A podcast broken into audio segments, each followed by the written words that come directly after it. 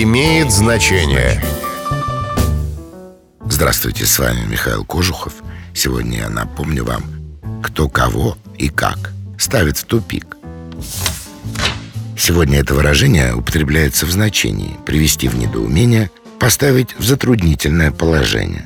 Тупиком до сих пор называют тупую, то есть не имеющую сквозного прохода или проезда улицу, переулок. В деревенском же обиходе тупиком обозначали угол на улице, образованный двумя плетеными заборами, плетнями. Таким образом, тупик – что-то вроде ловушки, не дающей возможности ни пройти, ни проехать. С вами был Михаил Кожухов. До встречи. Имеет значение.